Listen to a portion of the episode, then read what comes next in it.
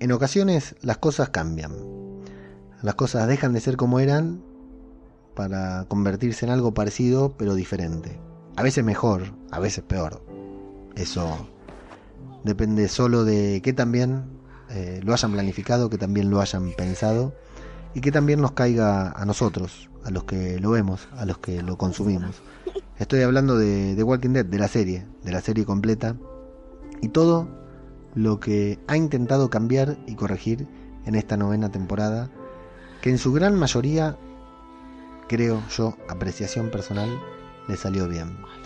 Ahora nos encontramos en una serie diferente que nos hace replantearnos algunas cosas. ¿Es necesario terminar con un cliffhanger?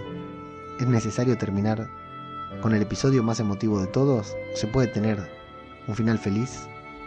Con gente jugando a la guerra con bolas de nieve. Vamos a intentar responder esta incertidumbre. Acá, en Zombie, Cultura Popular.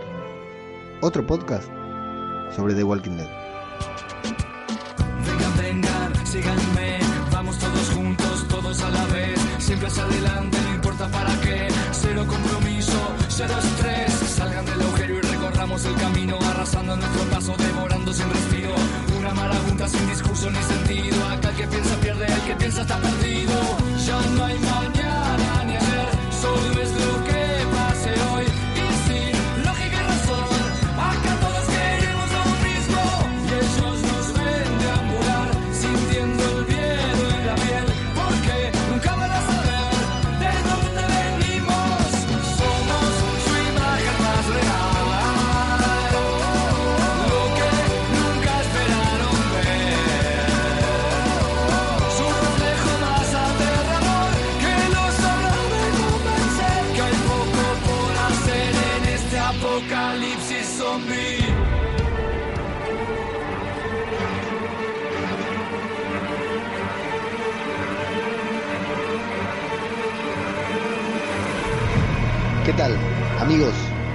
Bienvenidos a una nueva entrega de Zombie, Cultura Popular, el podcast de Radio de Babel, el que nos dedicamos a hablar sobre The Walking Dead.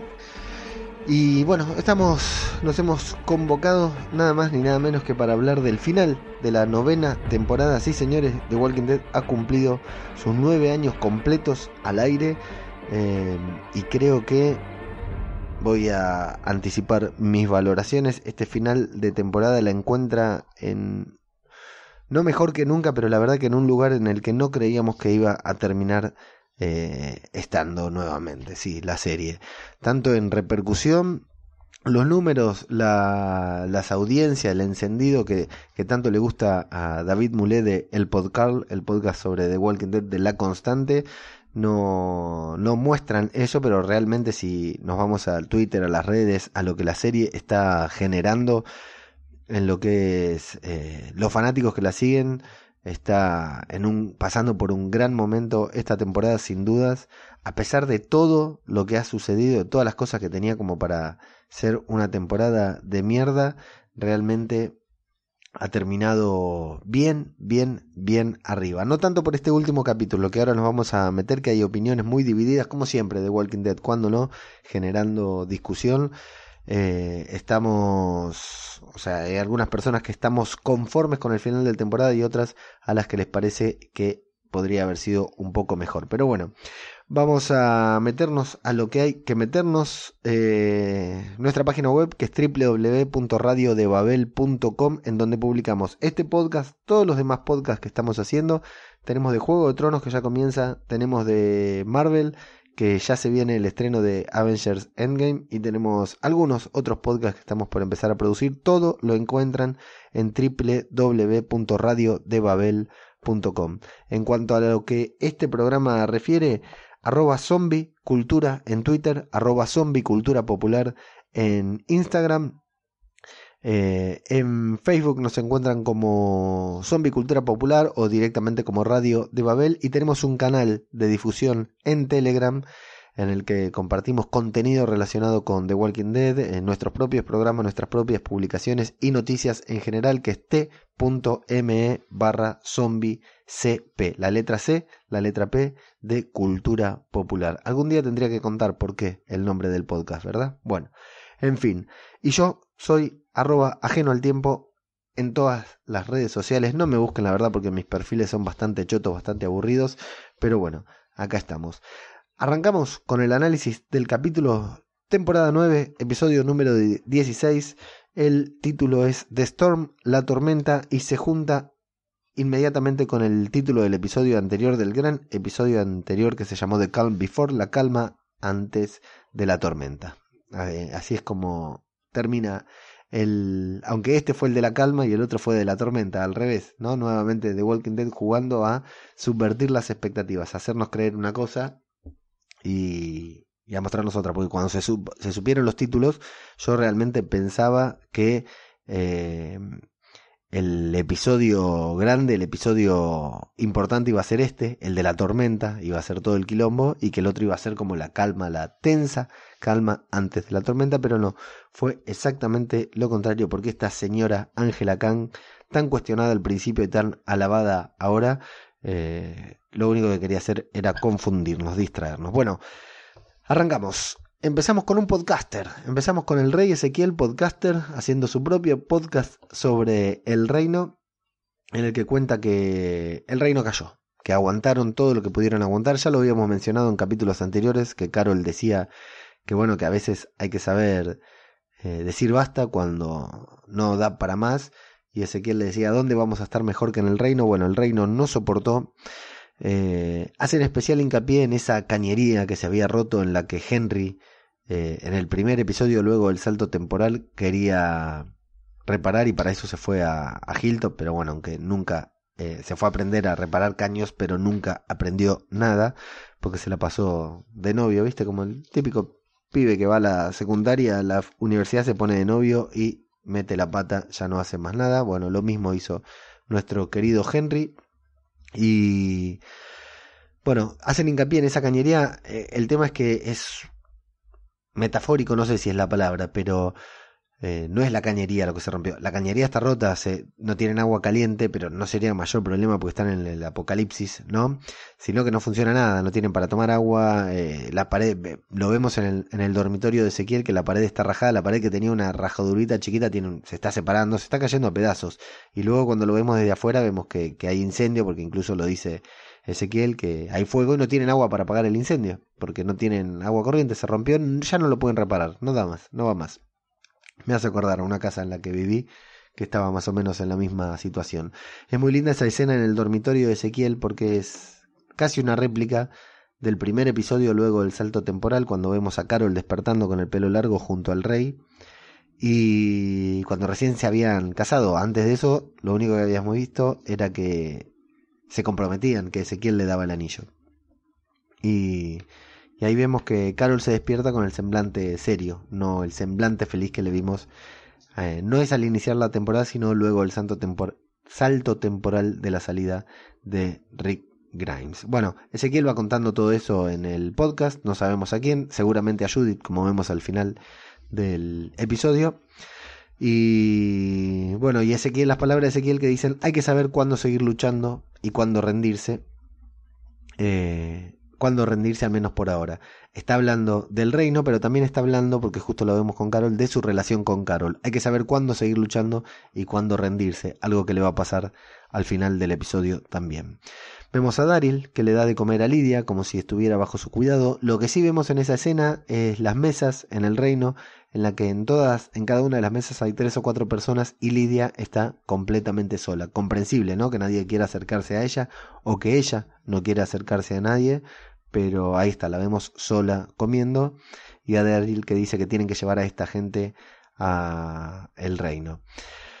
Eh, vemos la, a Carol abriendo la cajita de Henry con dibujitos y cosas del muchacho de cuando era pequeño, entre ellas un pin de Shiva. Vemos que Carol se emociona, al parecer esa escena fue espontánea porque le dieron la cajita sin que supiera qué había dentro y Carol se emocionó al verla.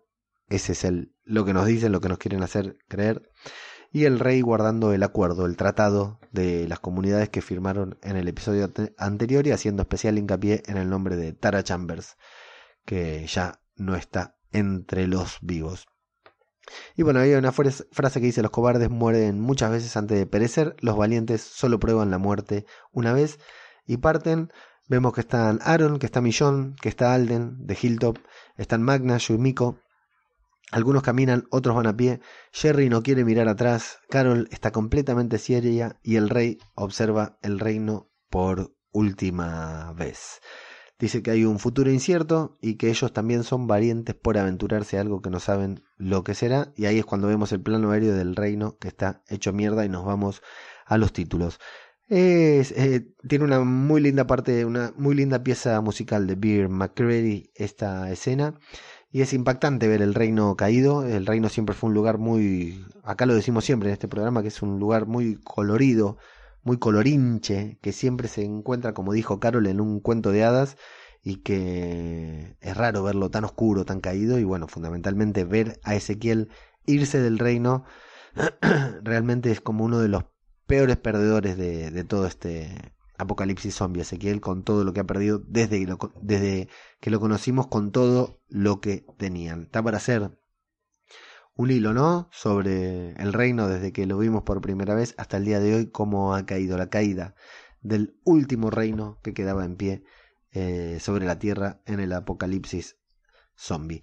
Vemos, bueno, y lo que vemos es eso, que las comunidades han acudido a rescatar al reino, a ayudarlos a, a trasladarse, a irse a Hilltop, porque solos evidentemente no lo iban a lograr. Vemos que hay, bueno, está Navila con sus hijos, hay gente mayor, comenta después Ezequiel, eh, no es una comunidad que pueda mantenerse independiente en medio de semejante tormenta.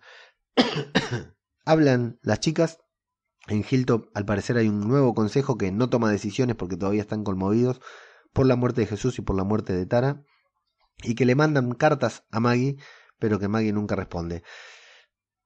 Voy a confesarlo, no me gusta decirlo, pero esta parte me hace ruido. Le mandan las cartas, las cartas se las lleva alguien ese alguien que lleva las cartas eh, sabe dónde está Maggie. No golpea la puerta para hablar con ella. ¿Cómo es que no responde? No hay servicio de correo. Esa parte me hace mucho ruido. O van a tener que explicarla bien en la temporada que viene.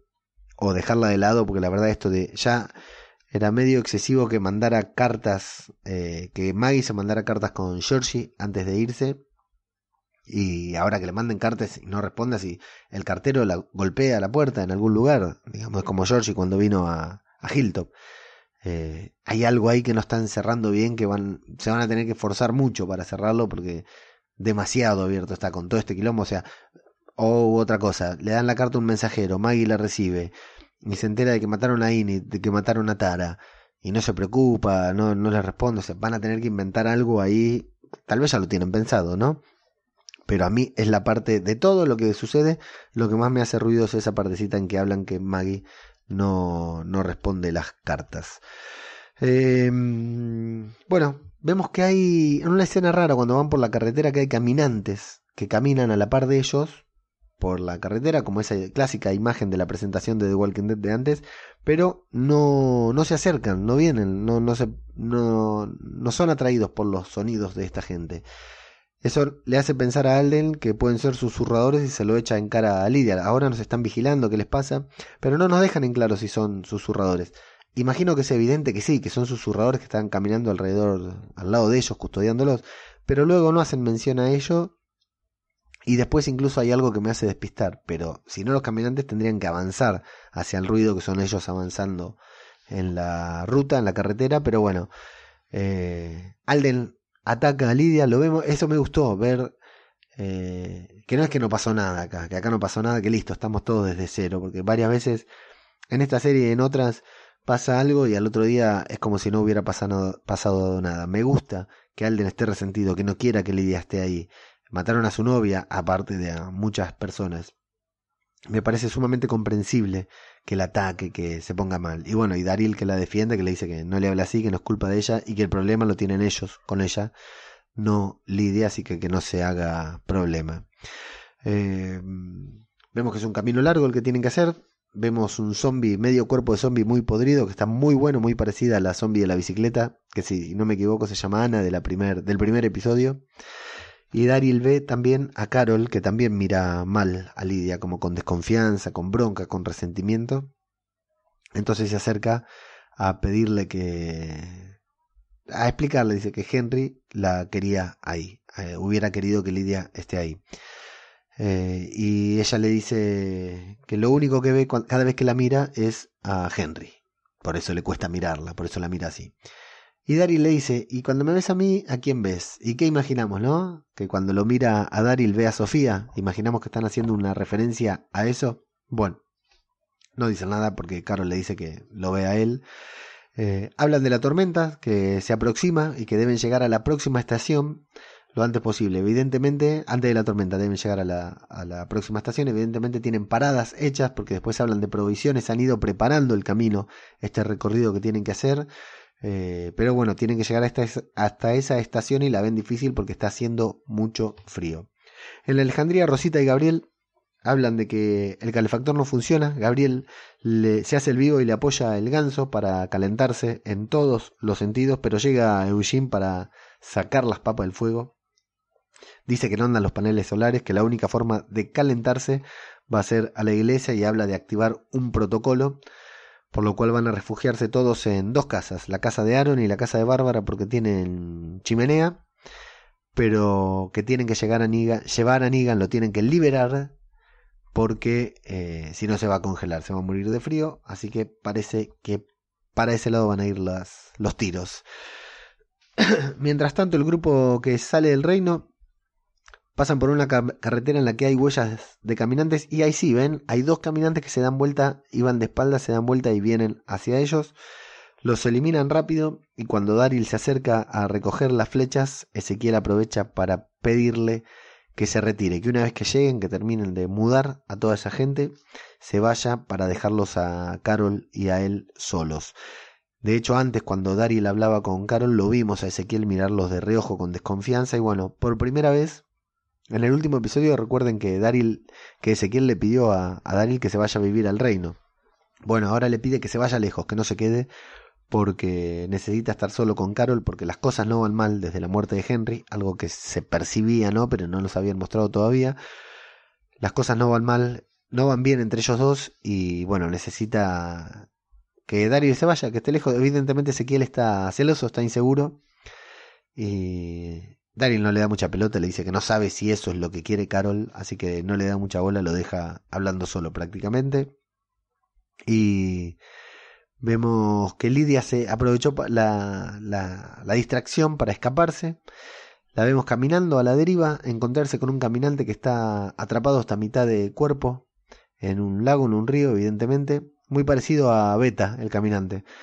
Y bueno, se acerca lentamente y le se saca el guante y le ofrece la mano, el brazo, para que el caminante se lo muerda y así morirse. Se está suicidando. Me gustó eso porque es una referencia a algo que pasa en el cómic, no voy a decir qué, pero es de los cómics, de los primeros cómics de The Walking Dead, con cierto personaje que, bueno, está buena la referencia que hacen. Eh, no quiero spoilear, así que ya fue. Los que leyeron el cómic ya saben a qué me refiero, es una referencia.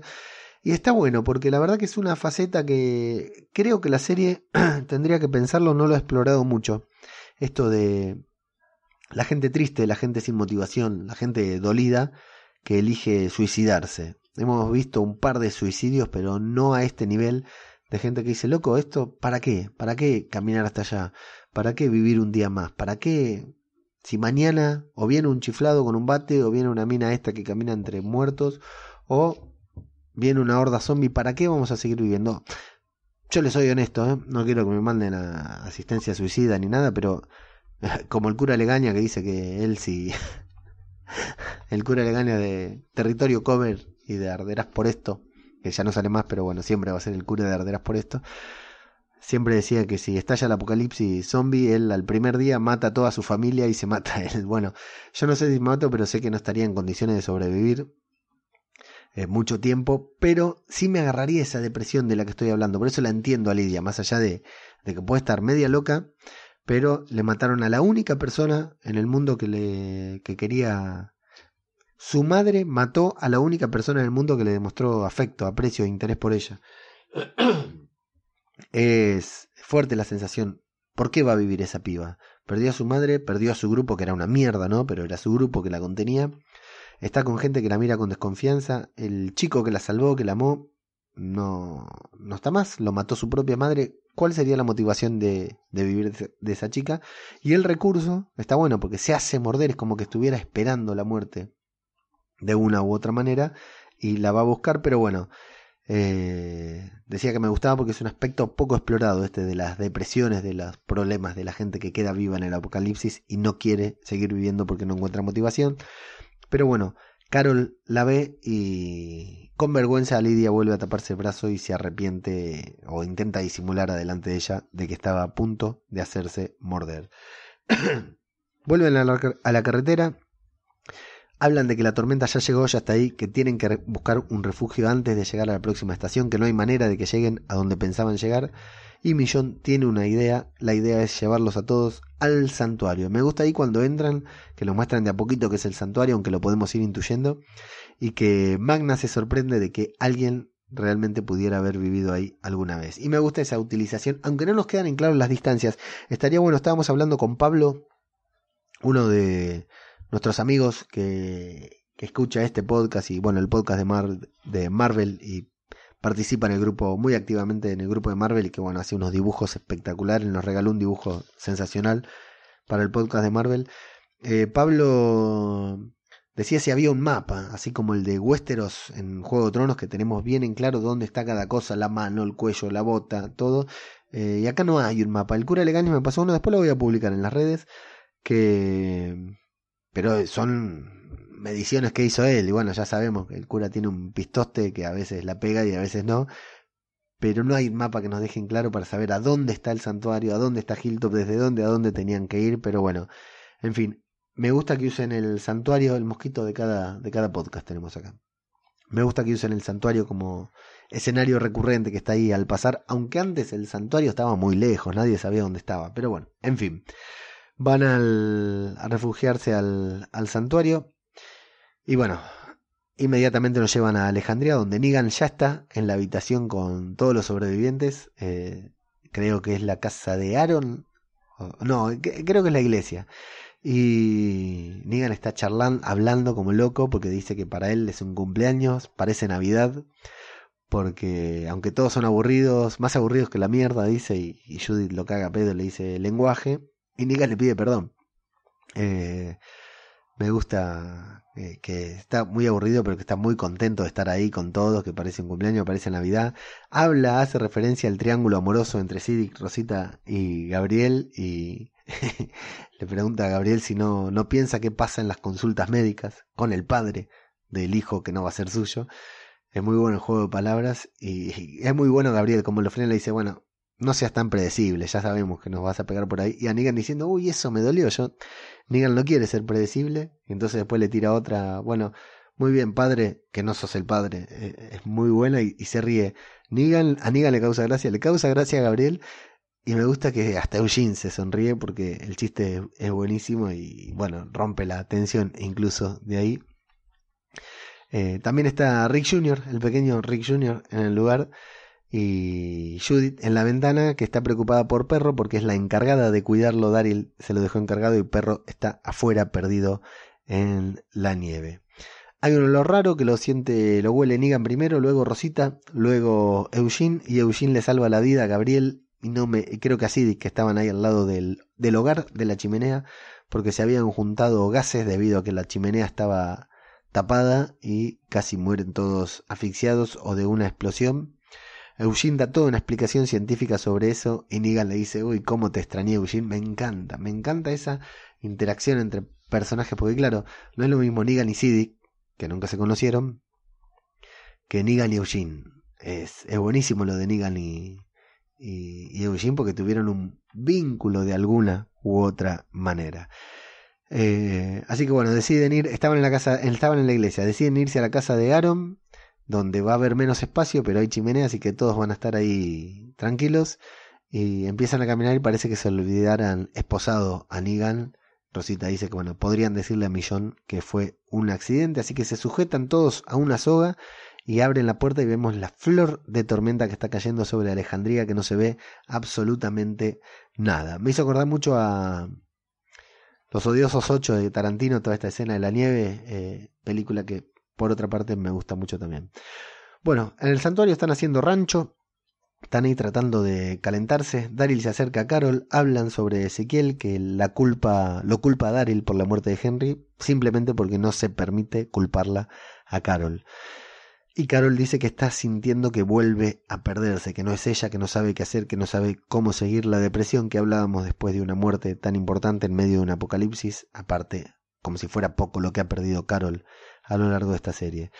Daryl dice que podría irse, eh, marcharse con Lidia y mantenerla a salvo él solo, cuidarla ahí para que nadie más tenga que verla y nadie más tenga que sufrir por estar frente a ella.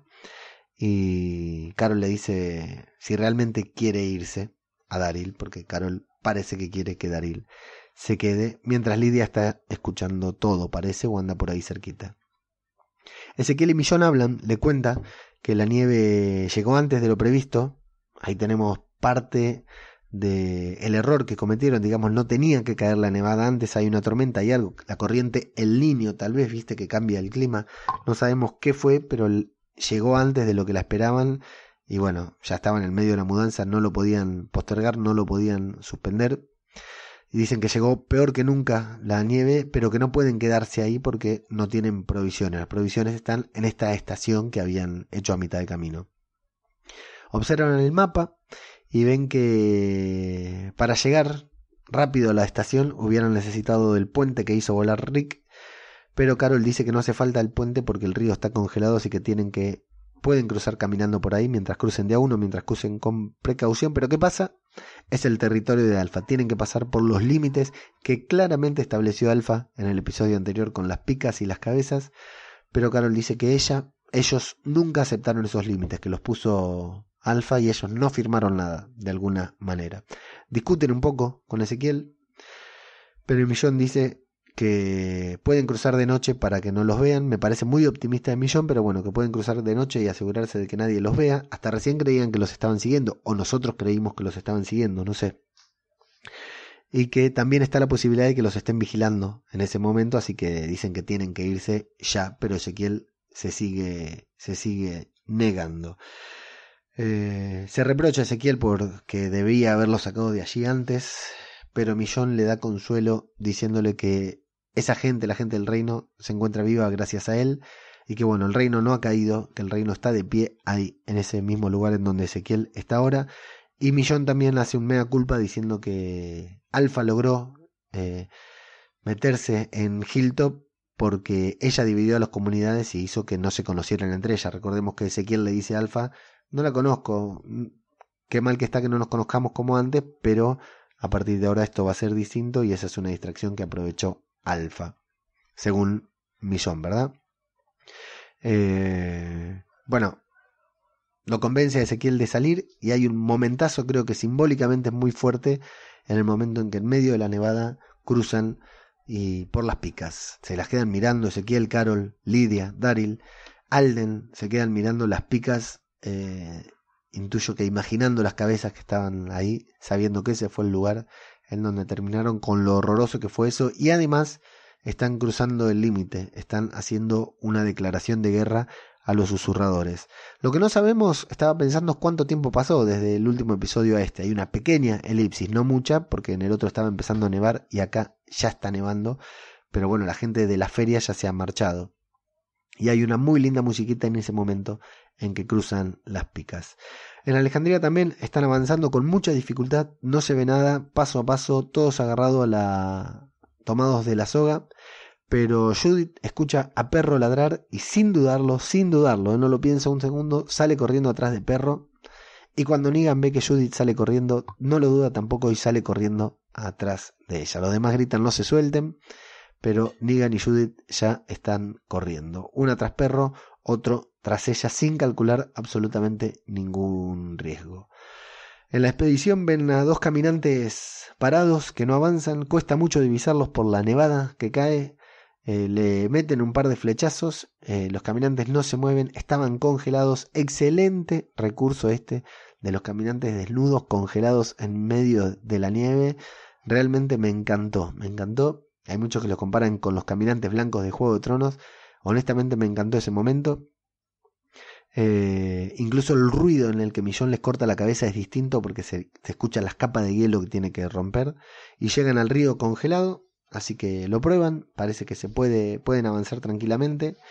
Eh, Dariel es quien lo prueba. Lidia se separa, se escapa. Carol va a buscarla. Y tienen miedo como cruzaron el límite, tienen miedo que los susurradores estén tras ellos, así que empiezan a cruzar, primero con precaución, pero cuando aparecen caminantes desde abajo de la nieve, desde el medio de hielo, y los van tomando de sorpresa porque no se ven, habíamos visto este recurso con la arena. Eh, claro, los caminantes están ahí, como que se despiertan, como que están hibernando y se van liberando y los van tomando por sorpresa. A Ezequiel, medio dormido Ezequiel, ¿eh? Está dos horas hasta que tenía mucho tiempo y lo terminan agarrando igual. No es una escena demasiado tensa. no es una escena en la que creyéramos que algo iba a pasar, que alguien iba a morir. Pero está bien hecha, está bien rodada. La verdad que me parece bien. No hubiera estado mal que mordieran alguno. Pero me parece bien que estén acostumbrados a, lidiar con los caminantes y que la única sorpresa sea que no los podían ver, que no están acostumbrados a lidiar con ellos en medio de la nieve. Eh, también eh, ahí me, da miedo porque empiezan a cruzar apurados porque no saben si los que vienen son los susurradores y y la verdad que cruzan, primero dicen crucen de a uno despacio, después terminan cruzando todos juntos, por suerte el río no, no se dio, no, se, no, no, no los atrapó. Y entre todos esos caminantes hay uno al que Millón le da con la katana y le tiene que dar dos veces porque el hielo como que hacía de, de barrera, lo tenía muy encima. La verdad que muy rebuscada esa diferencia, muy bien hecha esa diferencia entre los caminantes comunes y los caminantes congelados. Carol se encuentra con Línea, con Lidia, que ahí habla, le cuenta que está súper deprimida, que no quiere cruzar el río porque sabe lo que hay del otro lado, hay más de lo mismo, ningún problema se va a terminar, van a seguir igual, van a la muerte va a seguir dando vueltas alrededor suyo y que la única manera de terminar con todo es asesinándola ahí mismo sin que nadie se dé cuenta. Dice que ella no puede matarse, que ya lo intentó, lo hemos visto, pero es muy débil y le pide a Carol que sea ella quien la mate. De hecho, pone su, su lanza, lo que tenía ahí, eh, en la garganta, en el pecho, para que la mate a ella.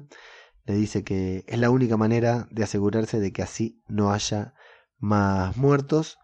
Pero bueno, Carol finalmente no la mata, mata a un caminante le dice que no es para nada débil y se la lleva con ello. Imagino que con esa actitud Lidia a ha comprado a Carol. Carol ah, estará cediendo frente a la resistencia que tenía para, para con ella.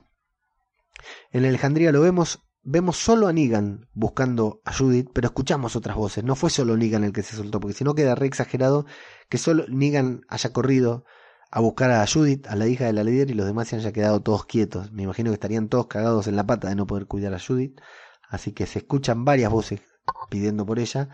Pero bueno, nosotros nos quedamos con Negan porque después de recibir un violento golpe en la pierna con algo que pasaba volando, escucha a Perro y encuentra a Judith casi congelándose. La levanta en brazos, la lleva a una pared para que esté reparada y le da su propia campera. Bromea con ella diciéndole que va a estar bien, diciéndole que evidentemente eso hizo para quedarse, hizo eso para quedarse sola con él, con Negan. No sé si no le hice con el tío Negan, y Judith le dice, tenés la pierna hecha mierda, y es Negan esta vez quien le dice la boquita, señorita Grimes. Y bueno, se hace un torniquete, dice que le duele mucho, pero que va a estar bien. La levanta en brazos y cuando Judith le pide que lleve al perro, Negan con mucha dificultad acepta y también lo rescata. Lo lindo cuando le dice, más vale que este perro cague pepita de oro porque si no, no sé por qué estamos haciendo esto. Recuerden que Negan en uno de los primeros capítulos de esta temporada asesinó a varios perros con un caminante, hijo de puta. Bien, llegan, bueno, para este momento que ya vimos a Negan soltarse, correr, salvar a Judith, hacerle un chiste, hacerse un torniquete y salvar al perro de Daryl cuando Daryl se entere que Negan salvó a su perro, ¿eh? a ver qué pasa. Para ese momento ya todos queremos a Negan.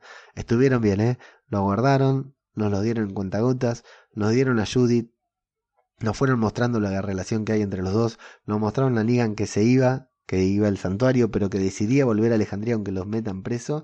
Y finalmente, en el último episodio de la temporada, nos muestran a Negan libre, a Negan sacrificándose, aunque no muere, pero haciendo un sacrificio por la hija de Rick, por la hija de su archirrival. Eh, y nos termina, se termina ganando nuestro corazón y todavía le faltaba una gran frase que va a decir al final del episodio, pero realmente muy bien llevado lo de Negan a lo largo de toda la temporada. A pesar de todos estos conflictos, los sobrevivientes llegan a Hilltop. Está todo nevado, muy buena la escenografía, como hicieron que esté todo nevando.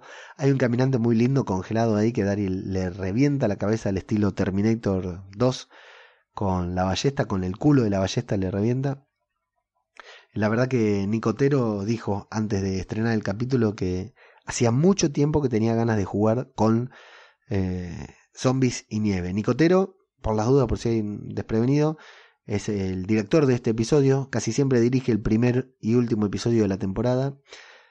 Una decisión no siempre buena porque ha dirigido algunos episodios que podrían haber sido épicos y salieron medios cagados.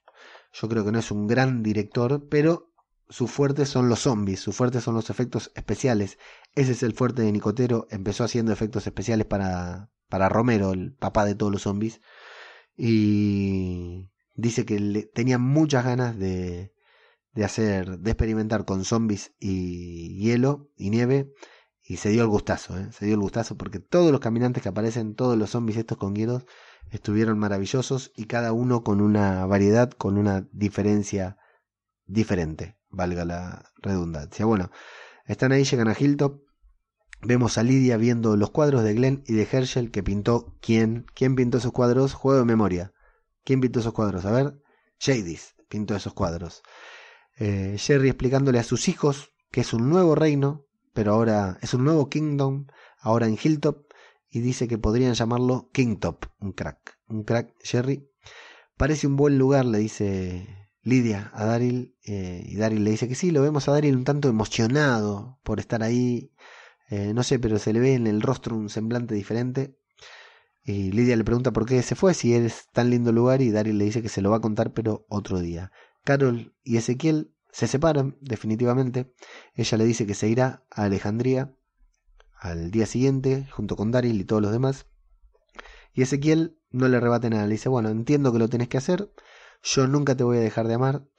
Y Carol le dice, yo jamás me arrepentiré de este cuento de hadas. Le quiere devolver el anillo, pero Ezequiel no lo, no lo acepta. Punto final, tal vez, para esta relación entre Carol y Ezequiel. Hasta acá ha llegado a su fin. Nueva elipsis, Llegan a Alejandría los sobrevivientes, los que no se quedaron en Hilltop llegan a Alejandría. Recuerden que los que se iban a quedar en Hilltop son los de Hilltop y los del reino. El resto llegan a Alejandría. También está todo blanco, también está todo nevado. Millón se preocupa al ver los pómulos rojos de Judith. Eh, se abrazan, anda RJ por ahí, Rick Jr. por ahí. Comienzan una guerra de bola de nieves. Y bueno, ¿qué quieren que les diga?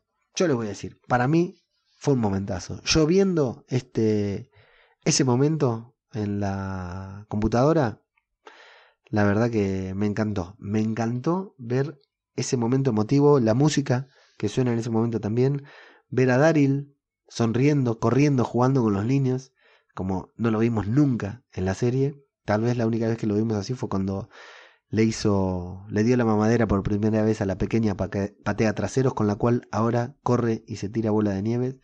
Vemos a Lidia sonriendo primero y luego también jugando con la bola de nieve.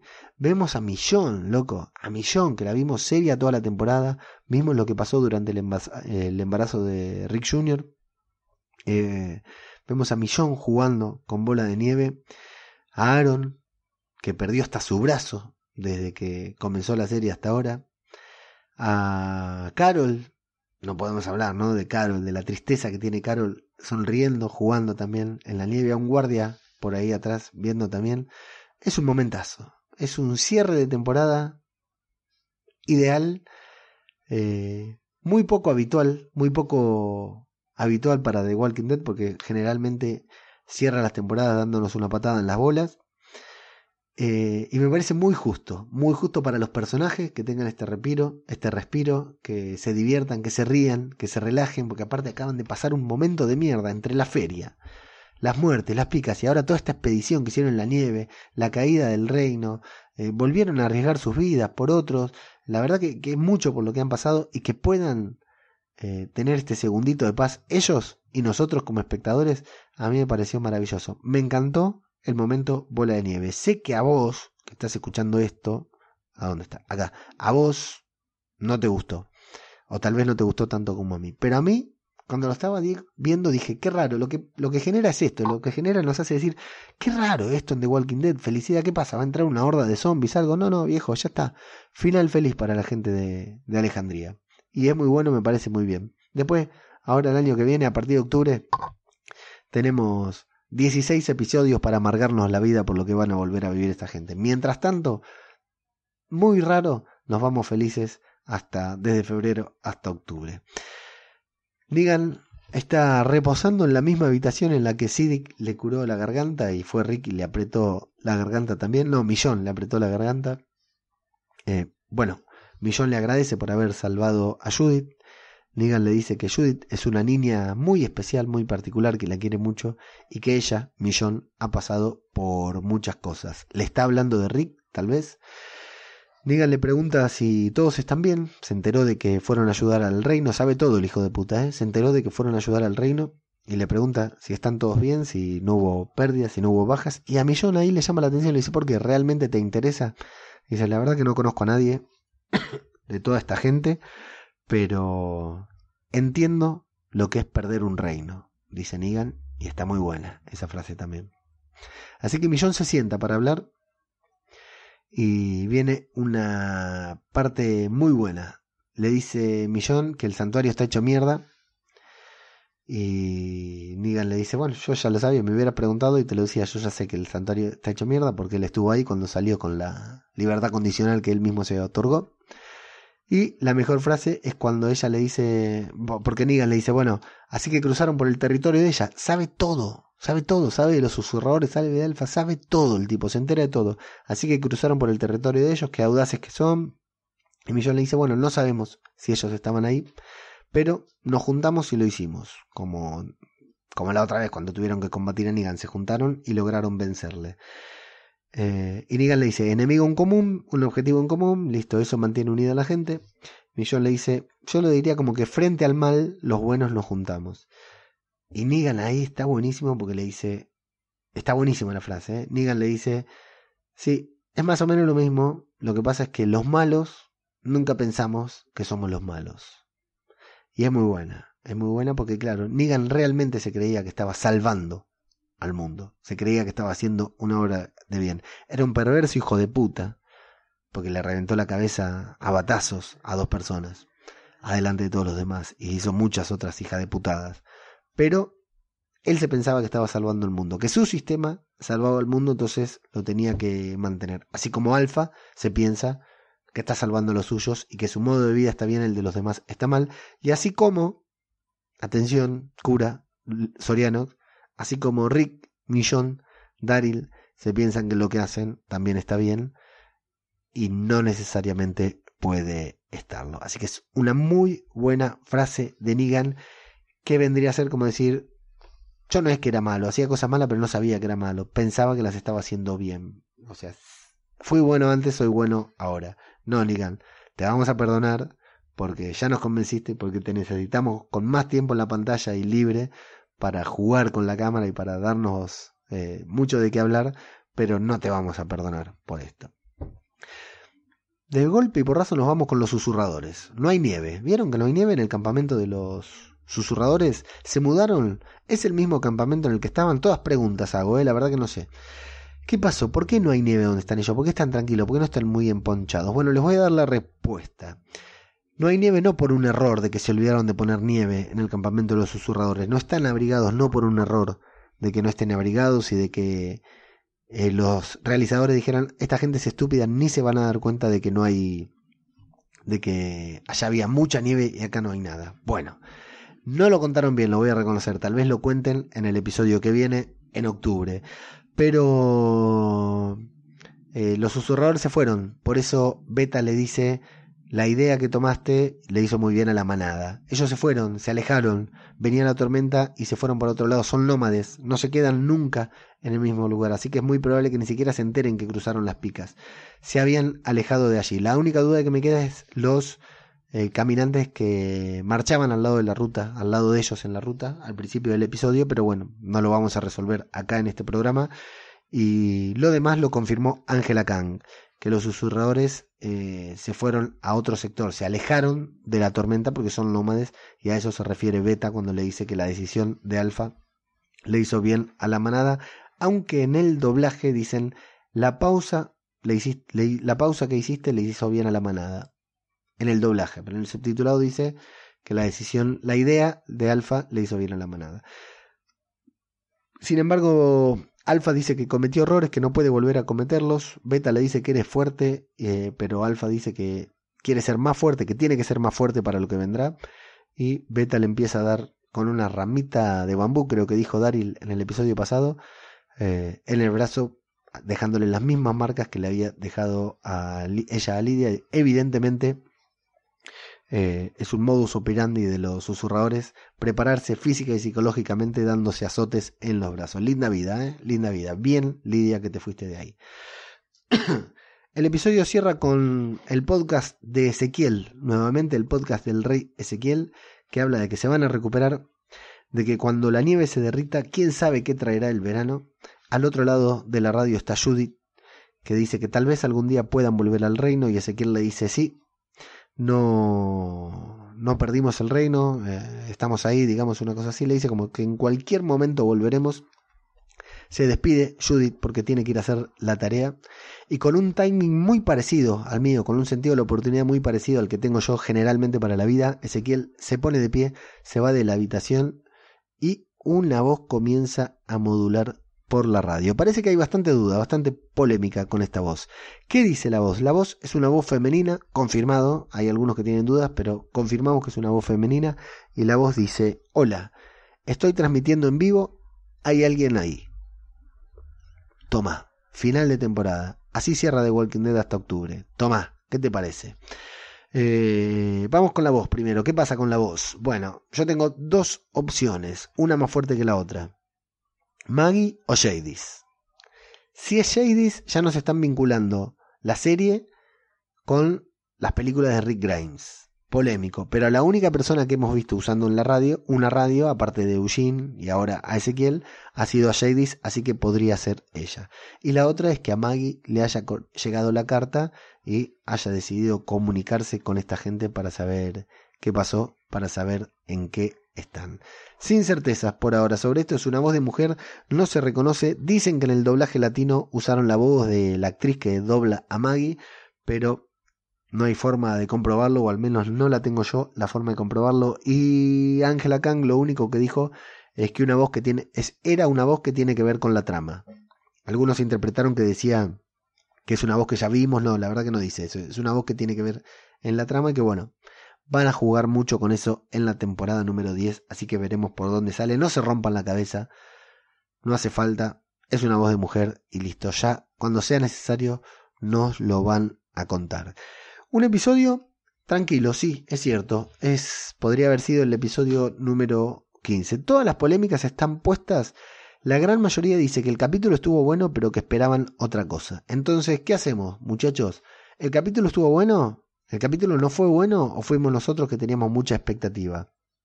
Polémica esta decisión, polémica esta, esta valoración del episodio. Yo creo que el, capítulo lo ves solo, independiente, es un capítulo muy bueno.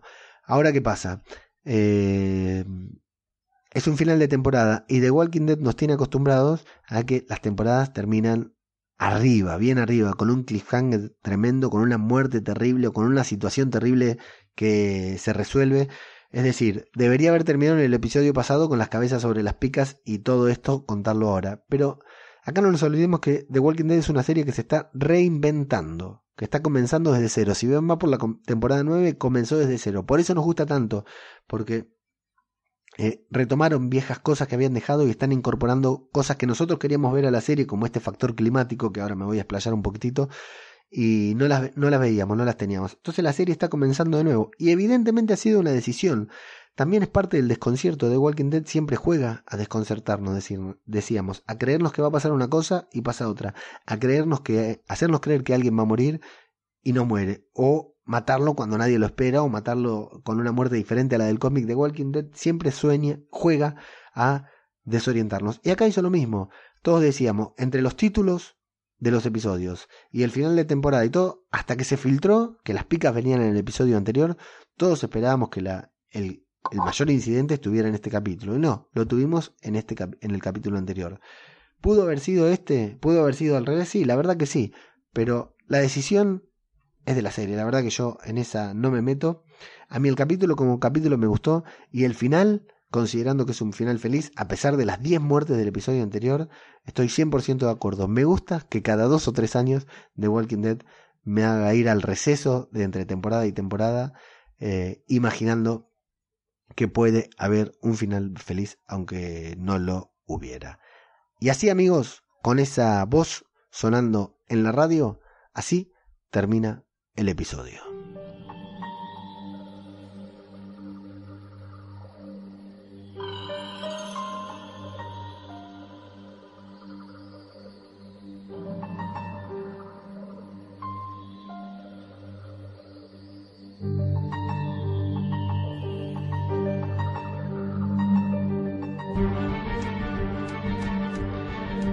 Un capítulo, ya hicimos casi la valoración general en el segmento anterior, la verdad que a mí me gustó mucho el capítulo y bueno, tenemos que hacer una valoración de la temporada, le podemos poner 10 y 10 es demasiado, ser demasiado poco exigente, ¿no?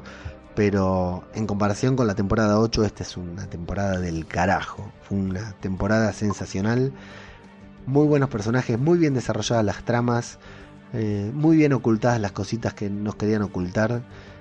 Eh, el momento top de la temporada a mí me encantó. Algunos dicen que los nombres no fueron los ideales. Ahora vamos a leer los comentarios. Pero a mí el, momento dramático de la temporada me gustó. No nos olvidemos que Rick se fue de la serie en esta temporada. creíamos que todo se vino en picada. Y realmente yo cuando lo veo, cuando veo una imagen de la serie con él, cuando lo veo a él, cuando recuerdo alguna escena o algo, lo extraño muchísimo. Pero en el lunes a lunes que emiten la serie, domingo domingo, depende cuando la veas, no lo extrañamos, viejo. En cada capítulo no notas que falta Rick Grimes. Estaría buenísimo que esté. Estaría buenísimo que se enfrente a Alpha porque Rick es épica pura, es todo lo que queremos ver de la serie. Rick es The Walking Dead. Pero no lo extrañamos. En el día a día no lo extrañamos y eso es un, logro enorme de la serie. Realmente es, es genial.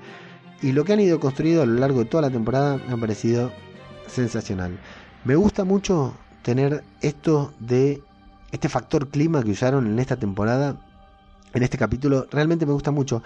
Si nos remitimos al, a, uno de los capítulos, no sé si fue el mid-season o creo que fue el final de la temporada 8, yo decía de qué serie quiero ver a partir de la del próximo año, de la próxima temporada. Y yo quería ver esta serie, una serie en la que las batallas sean ollas, ya no hubiera una guerra, si va a volver a haber obviamente un enfrentamiento con los susurradores, pero que ya no haya guerra, de armas, de todo, porque las armas se tienen que terminar, la nafta se tiene que terminar y en el primer capítulo de la temporada los encontramos yendo a caballo eh, a buscar herramientas para construir sistemas de arado como en el pasado.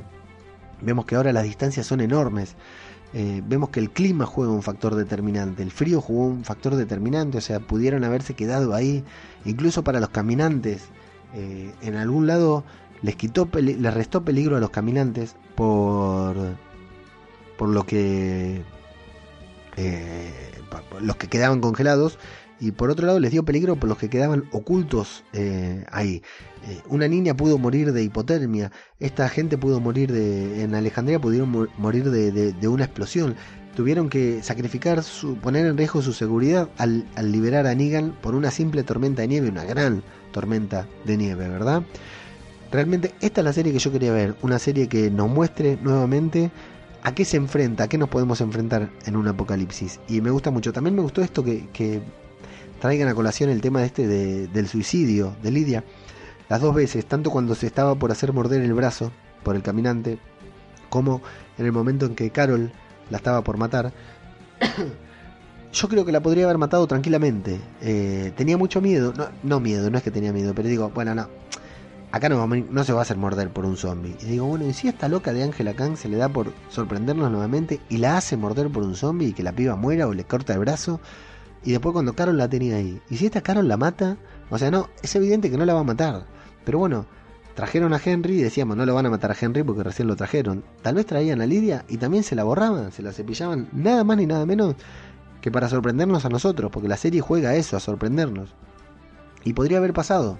Entonces cuando la estaba mirando decía, no, es imposible que muera en este capítulo Lidia. Pero las dos veces dije, y sí, y está bueno haber recuperado esa sensación. Lidia no es un super personaje, no es el personaje más importante de la serie, pero es un personaje al que nos lo vinieron presentando todo en esta temporada. Y bueno, de hecho, yo digo que estoy cautivado con la actriz, con cómo actúa. En este capítulo también me gustó mucho cómo actúa. Voy a ser redundante, pero realmente actúa muy bien.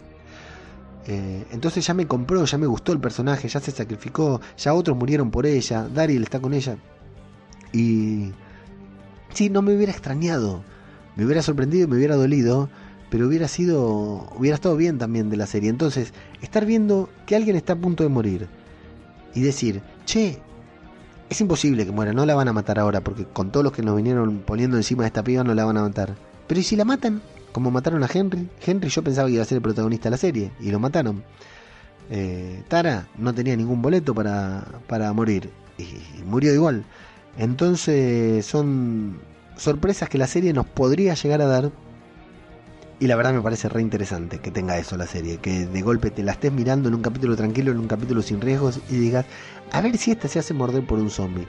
Eso me parece que es un golazo, un puntazo para la serie.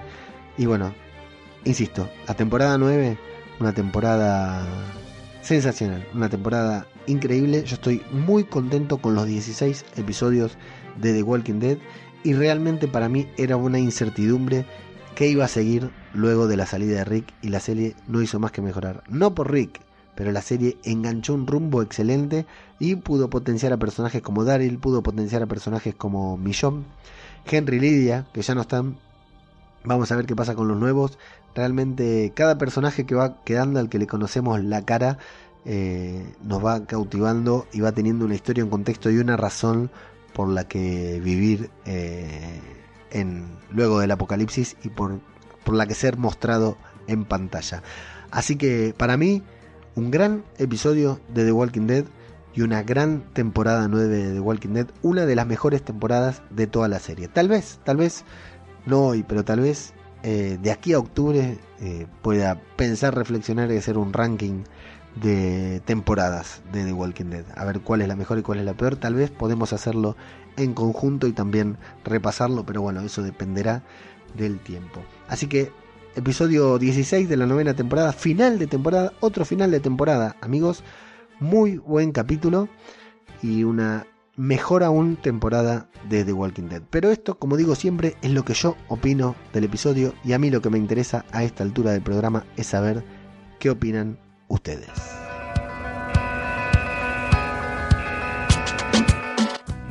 Vamos a darle a los comentarios del vivo de YouTube, a los comentarios de Evox y a la encuesta de Twitter, si les parece bien y si no, bueno, pueden dejar de escuchar en este mismo momento. En el vivo está Jorge Martínez Román desde México que nos escucha siempre, nos mira siempre. Jorge, no me olvido yo, eh, que sos uno de los primeros oyentes, uno de los primeros comentarios que tuve eh, fue lo tuyo ahí en el iBox, así que muchas gracias por, por acompañarnos, por acompañarme desde aquel momento. Jorge dice capítulo regular, regular por ser final de temporada. Sí, hay muchos que dicen lo mismo, que tendría que haber estado invertido, digamos, este será el anteúltimo y, y, el último, el de las estacas, este, eh, el final de temporada. No sé, yo la verdad que creo que es una decisión. a Juego de Tronos no le hacemos eh, no le pedimos eso. Juego de Tronos está muy acostumbrado a que el capítulo fuerte sea el 9, el anteúltimo, y el 10 es un capítulo intermedio que nos muestra otra cosa. Generalmente Juego de Tronos nos ha hecho eso y nos parece normal. Yo creo que la serie en esta temporada, aparte de hablar del invierno, aparte de los zombies congelados, aparte de la nieve, eh, realmente se fue... Intentó irse mucho para el lado de Juego de Tronos. Irse a esa imprevisibilidad que Juego de Tronos supo tener, que nos mató a. Spoiler alert de Juego de Tronos, al que no lo vio. Que nos mató a uno de sus principales protagonistas en un eh, en, la primera temporada, que nos mató a varios protagonistas a lo largo de la segunda y tercera temporada. Entonces, nosotros ya no que nos mató el protagonista, a quien hoy es el protagonista principal porque sigue vivo, pero que lo mató al final de una temporada y quedamos todos cagados. Eh, Juego de Tronos nos tiene esa imprevisibilidad de la cual The Walking Dead no te voy a decir que está intentando imitar, pero sí apuntó para ese lado, digamos, con el tema del desconcierto este de las picas de no saber qué cabezas iban a hacer las que estaban ahí, de que el episodio fuerte sea el 15 y no el 16, es parte de la imprevisibilidad que también tenía The Walking Dead, una serie que antes nos sentábamos a mirar y sentíamos que cualquiera podía morir. Entonces, que The Walking Dead recupere esa imprevisibilidad a mí me gusta. Que el episodio que haya que el episodio anterior haya sido tan fuerte y que hayamos venido todos a ver este diciendo eh, bueno loco qué más nos van a nos van a matar a otro porque veníamos todos pensando había rumores de que iban a matar a, algún personaje en esta temporada en este capítulo. Nos van a matar a otro realmente nos van a, destruir otra vez nos van a, a hacer llorar otra vez y bueno, no pasó, pero pudo haber pasado. Y haber estado todo el capítulo con esa sensación, eh, me parece que está bueno. Que no pasó, bueno, fue una decisión de, la serie, digamos. Eh, pero sí, ellos también podrían haber puesto, saben que era más efectivo, más efectivista, hubiera sido más quilombo terminar así. Pero también han, aprendido de otras temporadas, como esa temporada en la que terminaron con Negan dando batazos eh, a no sabemos quién. Y bueno, no le fue tan bien en cuanto a, la repercusión. Pero eh, a mí no me molesta que este capítulo haya sido el último. Pero bueno, a mí no me molesta. Eh, así que gracias Jorge por acompañarnos desde aquello tiempo, desde Cemento. un dicho que tenemos acá en Argentina que lo sigo desde Cemento. Bueno, algún día lo, lo comentaré. Esto, nos vamos a los comentarios de Evox. Antes, ya que estamos hablando de esto de, de Jorge Martínez Román, que es un, escucha desde México y, es uno de los tantos primeros oyentes que, tenemos. Eh, yo todos los finales de temporada quiero aprovechar para agradecer. Lo digo antes de los comentarios por si alguien deja de escuchar y bueno, no quiero que quiero que la eh, mayor cantidad de gente pueda ser alcanzada por este mensaje. Eh, tanto si estás escuchando el podcast como si lo estás viendo en, en directo, a mí me gusta mucho el final de temporada agradecer. No voy a decir que me emociono, pero sí me agarro una cosita. Eh, vos ves que estoy acá en un rincón de mi casa. Antes grababa en la terraza, en otra casa. Me, mudé a lo largo de esta última temporada de Walking Dead. Grabo en un rincón. Eh, antes me iba solo a grabar a la terraza. Me cagaba de frío en invierno, me cagaba de calor en verano. pero bueno, a todos los que están escuchando, están viendo ahora que transmitimos en YouTube, que esto es nuevo de, hace tres o cuatro capítulos, eh, a los que nos escuchan desde el principio, como Jorge y tantos otros, eh, nombro a Jorge porque está en vivo en la transmisión de YouTube y lo tengo presente. A los que se sumaron esta temporada, porque esta temporada, no sé si fue porque la serie estuvo buena o por qué, pero hay una banda de gente que se, que se, que se sumó a escucharnos. Una banda de gente que nos sigue en vivo en YouTube. Es cierto que estamos laburando un poquitito más, estoy laburando un poquitito más en redes, todo, y bueno, que Radio de Babel también de a poquito, con la ayuda de Mago Punky que está ahí eh, también ayudando en en el otro podcast y con las redes sociales, eh, está tomando más repercusión y me lo estoy tomando un poquitito más en serio. Tengo un poco más tiempo libre también, entonces me lo estoy tomando más en serio, en serio entre comillas, ¿no? Pero me gusta ver que crezca. Eh, mucha gente se sumó a escuchar el podcast y la verdad que está buenísimo, está buenísimo porque eh, a la... Yo la verdad soy un, un, tipo que se sienta a hablar en un micrófono a parlotear sobre The Walking Dead. La verdad que eh, antes lo hacía con, con, amigos, con mi señora, eh, y un día se me ocurrió hacerlo con un, un micrófono. siempre lo cuento. Un día estaba ahí, terminó un capítulo de The Walking Dead que fue Heart Still, Heart Still Beating, el, el octavo, el mid-season de la séptima temporada, cuando Rick se reencuentra con Daryl en Hilltop y se abrazan con una música muy emotiva. Ese día quedé tan lleno que dije, no, ya venía escuchando podcast de, Walking Dead y ese día dije, no, loco, voy a grabar mi podcast. Y subí a la terraza, grabé el podcast y a las dos horas lo subí, tal como hago ahora, ¿no? Eh, y bueno, vos subís el audio, no sabés si alguien te va a escuchar, no sabés si hay alguien viendo, no sabés nada. Y de golpe eh, que empiezas a tener 10 escuchas. Recuerdo eh, que al, se lo mandé a dos personas. El audio se lo tenía mucha vergüenza, se lo compartí solamente a dos personas. un amigo que no viene al caso y otra es justamente Lucas Mago Panque que me acompaña en el podcast cinematográfico de Marvel. Se lo pasé para que lo escuche él, que me dijo que estaba re bueno. No sé si me mintió o qué, pero fueron las únicas dos personas a las que les compartí el podcast. Y de golpe empezó a tener, viste, 10 escuchas. Vos decías, uh, qué loco, me escucharon 10. 20 escuchas, uh, qué, loco, qué loco, me escucharon 20. Pero nada, viste, eran todo que vos no sabías quién te escuchaba, cómo te escuchaba, cuándo te escuchaba. Hasta que apareció esta hermosa gente del chiringuito podcastero eh, Sol, Alcaucil Ratoncita, El Cura Legaña, John Lieve 99, Seriéfago, Jorge Martínez Román, que fueron de los primeros que se animaron a dejarme comentarios ahí en Evox, mucho más también, pero estos los tengo presentes. Y, y, bueno, ahí cuando me empezaron a decir, loco, está re bueno lo que haces, qué sé yo, yo es muy endogámico esto, ¿no? Es muy egocéntrico.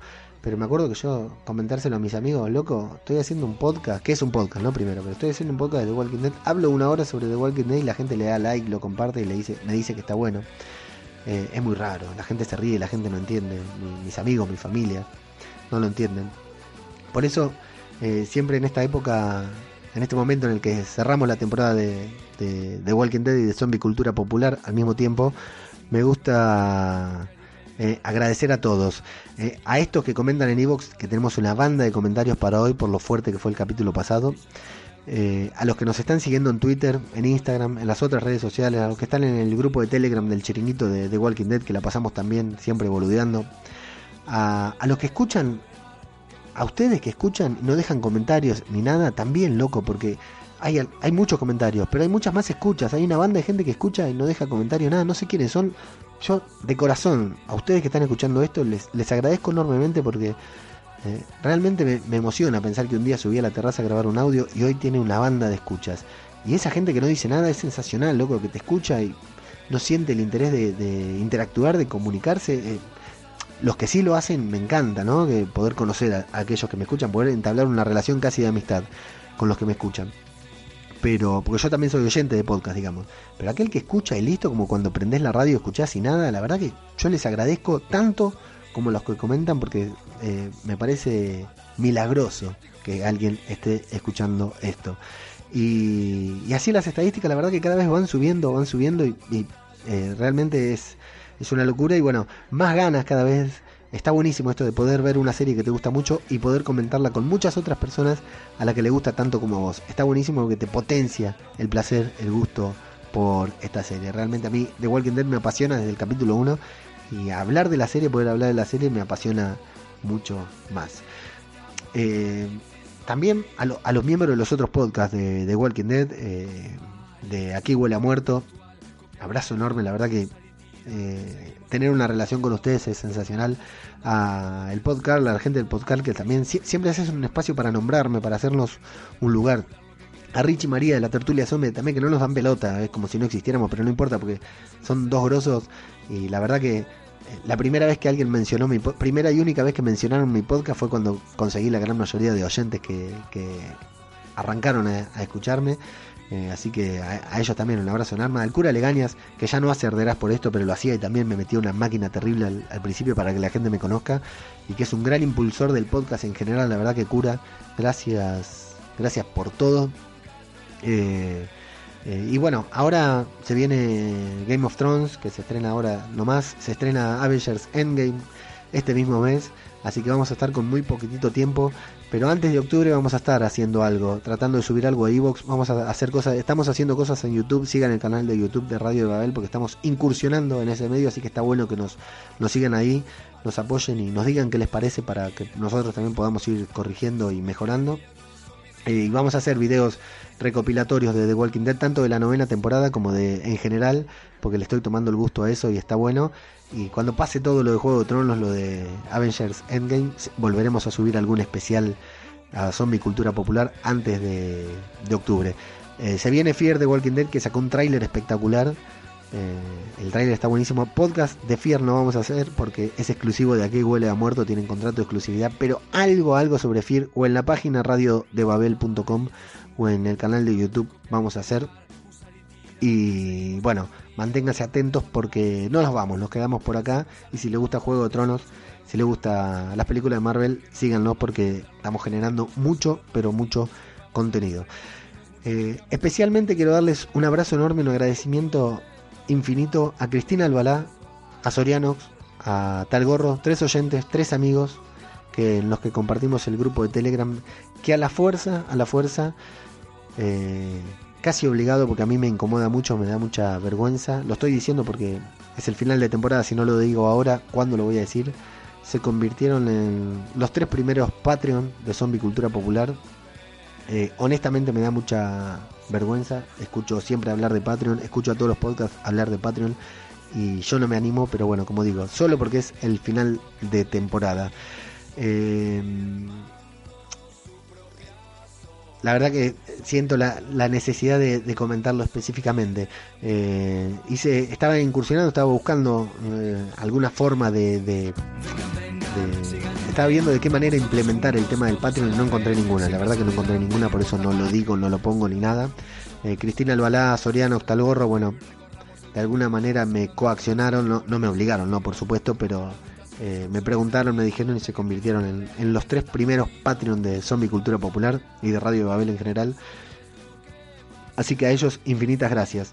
Eh, en patreon.com barra Radio de Babel tenemos un enlace. Con, si vos sos uno de esos que nos escucha de siempre o que escuchó la temporada completa y realmente te gusta y realmente crees que vale la pena, podés ir ahí a patreon.com barra radio de Babel y hacer un único aporte, digamos, no, me gustan las suscripciones, no soy afín a las suscripciones, eh, entiendo que lo hago a los que lo hacen y me parece perfecto, eh, ojalá yo pudiera suscribirme a todos los que tienen Patreon, eh, no me da la economía, pero realmente a mí no me gustaba decirle a alguna persona, bueno, si te gusta lo que hago, hacete Patreon y dame tanto una suma fija por, por mes, por semana o por episodio que, publico.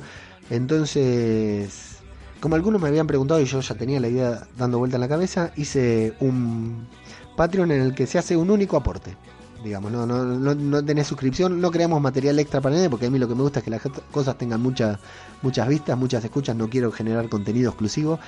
Eh, así que si vos sos uno de esos que escuchas, que desde el principio que te gusta, que crees, si realmente crees que vale la pena, digamos, que, que, el podcast lo merece, que lo que hacemos, el podcast, los videos, eh, lo que hacemos en redes, todo lo merece, podés ir a patreon.com barra radio de Babel y hacer un único aporte que no te ata a nada más. Después podés seguir haciendo lo que quieras.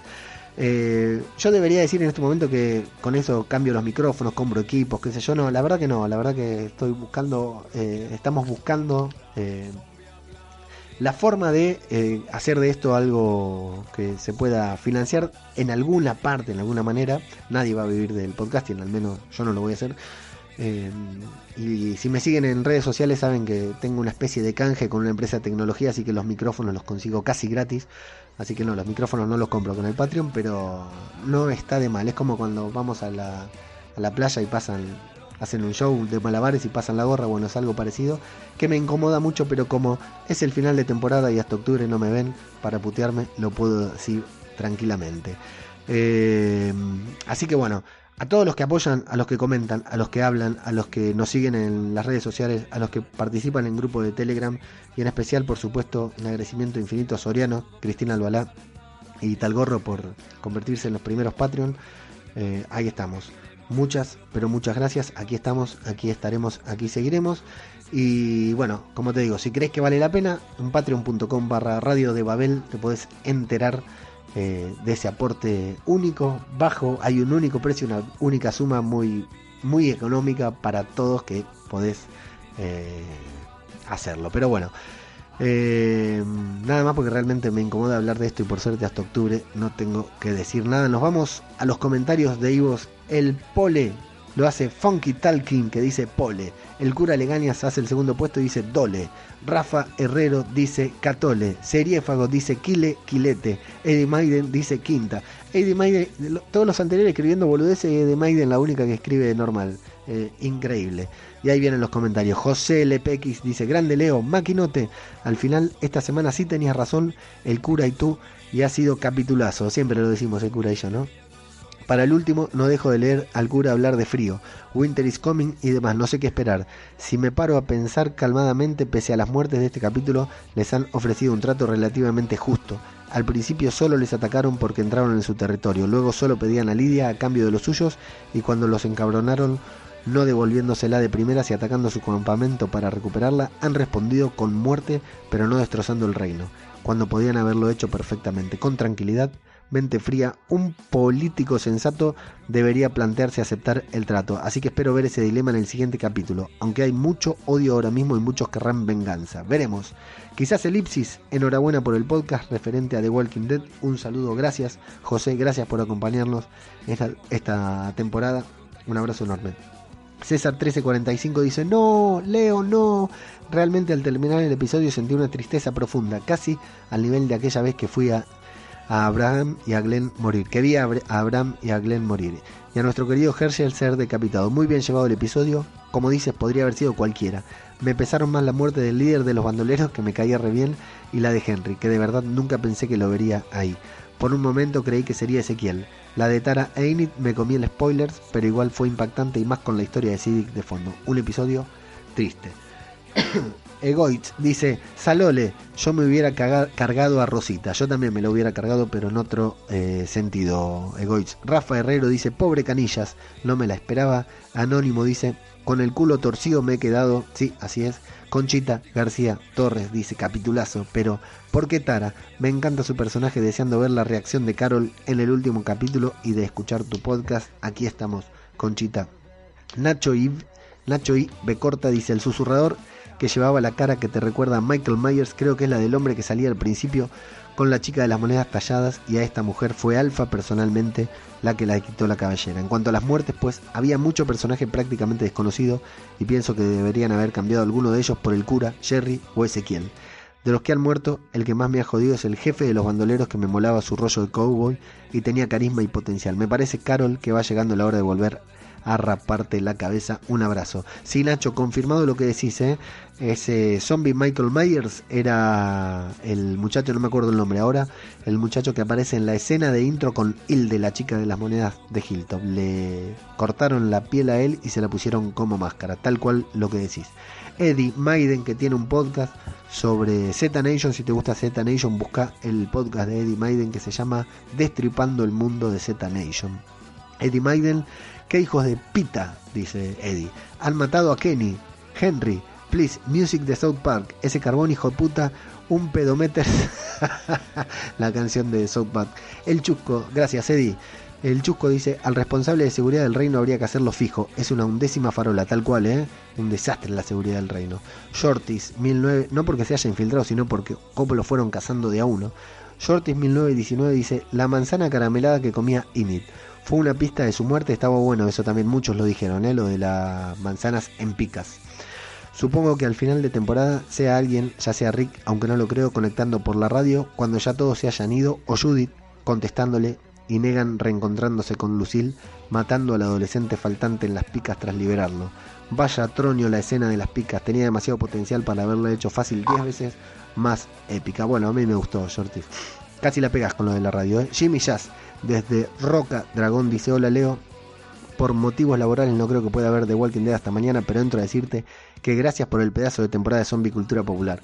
Nos has dado un abrazo y espero que hagas resumen de la temporada. Grande Leo, vamos a intentarlo Jimmy, pero después de Juego de Tronos, después de Endgame. La semana que viene eh, no hay nada, pero nosotros tenemos acá en Argentina una expo, una convención sobre The Walking Dead, Walking XP. Si estás escuchando esto desde Argentina o lo estás viendo, te recomiendo que vayas. Realmente vale la pena. Si te gusta The Walking Dead, si quedaste contento con la temporada, nosotros fuimos el año pasado con Mago Punky y la verdad que la pasamos bárbara y volvemos este año a cubrirla y vamos a, estar participando en una charla sobre The Walking Dead, así que buenísimo, arriba el escenario hablando de The Walking Dead, no imagino un lugar mejor para estar. Recomiendo enfáticamente que vayan a la Walking Speed porque hay cosplay, hay zombies, hay muchos personajes de Walking Dead. El, el cosplayer que lo hace a Rick, que ahora hace el Rick de los últimos episodios antes de su desaparición, es un auténtico crack. Le vamos a hacer una nota para subirlo en la web, pero es un, un crack. El cosplay que tiene realmente me encanta. Visionario, en la última Walking Spy había una actividad que, en la que moría Rick, y mira, justo en la temporada de su desaparición, un visionario. Así que se las recomiendo enfáticamente la Walking XP. Así que no creo que la semana que viene tengamos tiempo de grabar. Y después, chao, empieza todo el quilombo. Así que hasta después del Juego de Tronos no creo que podamos volver con Zombie Cultura Popular. Al menos en formato podcast. De todas maneras, manténganse atentos al feed. El cura le gana, viene y dice, buen episodio final, todo preparado para una temporada 10 que si sigue en la línea de esta nos va a tener entretenidos otro año más. ¿Cómo vamos a echarte de menos hasta octubre, Maquinote? Por suerte viene Juego de Tronos, cura, aunque a vos no te guste. Cristina Albalá, ¿qué tal Leo? Me parece buen capítulo para final, una buena temporada. Me gustó ver los zombies en invierno y los problemas a los que se enfrentan por el frío, sí. Ha sido un placer escucharte esta temporada. Nos vemos en Guargos y Dragones. Ese es el podcast sobre Juego de Tronos que nadie debería perderse también. Dani López, 99. Por lo que estoy viendo por ahora, un fallo muy grande no hace vago cuando respiran. Sí, también lo pensé, no hay vapor, ¿viste? También lo pensé, no se estaban cagando de frío cuando filmaban. Lo tendrían que haber agregado digitalmente, pero sabemos que The Walking Dead digitalmente, desde el ciervo y el tigre, tiene algunos problemas. Luego dice Dani López 99, puedo decir que capitulazo, varias cosas, la reconstrucción de los pueblos, la incertidumbre con los susurradores, la redención de Negan y creo que Maggie pidiendo ayuda, te vamos a echar de menos, figura siempre nos quedará Juego de Tronos para la espera de la próxima temporada. Muchas gracias, qué lindo, ¿no? Empieza Juego de Tronos ya. Egoitz dice, hasta la próxima temporada, amigo, cuídate mucho, un saludo para vos, Egoitz, y muchas gracias por acompañar también. DR o Doctor dice, capítulo muy malo, la nieve vale para que algo tan previsible y avisado como la caída del reino alargue un poco el capítulo. Lo de Lidia se podría resolver con uno de los intentos. ¿Alguien llegó a pensar que Carol se la iba a cargar? Yo ya lo comenté Igualmente la nieve vale para que Judith se escape y Negan se acerque al juego donde acabará entrando. Eso sí, 16 capitulitos y sigue calentando en el banquillo ya huele. He de reconocer que el chiste que le hace al cura vale padre, padre que no es el padre, es una chorrada pero me pegó la risa a base de bien. Sí, a mí también, ¿eh? me largué carcajada en ese momento. Sobre todo por las reacciones de los demás. El final con la radio no lo considero ni siquiera un gancho, no, para nada, para la próxima temporada. Siguen sin saber hacer cuatro capítulos seguidos que se pueden definir como buenos y redondos. Por cierto, el campo donde clavaron las cabezas no es el de la batalla final contra los salvadores. Creo que sí. Si alguien tiene la paciencia para comprobarlo, que se anime. Te espero en Juego de Tronos a ver si el invierno llegó de verdad o fue como este que iban a estar aislados una semana y dos días, después llegaban a Alejandría y ya ni nevaba. Saludos. Qué exigente estás, DR o doctor. Sí, eh, lo de la radio está bueno, pero podía ser el principio de la temporada siguiente, no nos deja locos, pero decidieron no hacer cliffhanger, eh, normal. El chiste me gustó también y que otra cosa habías dicho, bueno, no me acuerdo. Y creo que ahí termina, a ver los comentarios. Sí, ahí terminaron, así que bueno, amigos, 23 eh, comentarios, déjense joder y vayan a comentar. Aquí huele a muerto que a ellos les gusta tener muchos comentarios. No, fuera de broma eh, hay una enorme diferencia entre grabar un podcast y no tener comentarios y grabar un podcast y tener 26, 23. Eh, eh, así que les agradezco enormemente a todos los que escuchan, a los que nos siguen, a los que hablan, a los que comentan, a los que le dan retweet, a los que no dicen nada, a todos, a todos muchas gracias porque así la serie se disfruta el doble. Lea, realmente yo la disfruto el doble y encima ustedes me dicen que lo que hago está bueno, así que mucho más www.radiodebabel.com es nuestra página web, arroba zombicultura en Twitter, arroba zombicultura popular en Instagram. Le estamos metiendo mucho, ¿eh? así que si tienen esas redes, síganos porque le estamos metiendo mucho. Estamos, no estamos haciendo publicidad del podcast nada más, estamos generando contenido para las redes, así que les recomiendo que nos sigan. Y en Telegram lo mismo, t.me barra eh, zombie cp, la letra C, la letra P de cultura popular.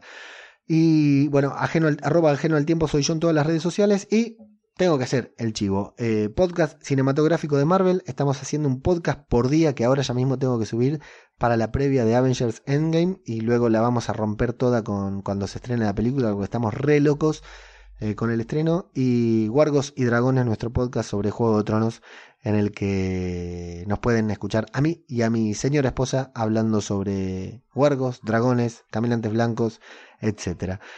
Em, amigos, les agradezco a todos por seguirnos hasta acá, por escucharnos, por dejarnos su comentario. Creo que ya estoy muy redundante, así que me despido. Esto fue Zombie, Cultura Popular. Otro podcast sobre The Walking Dead. Muchas gracias y hasta la temporada número 10.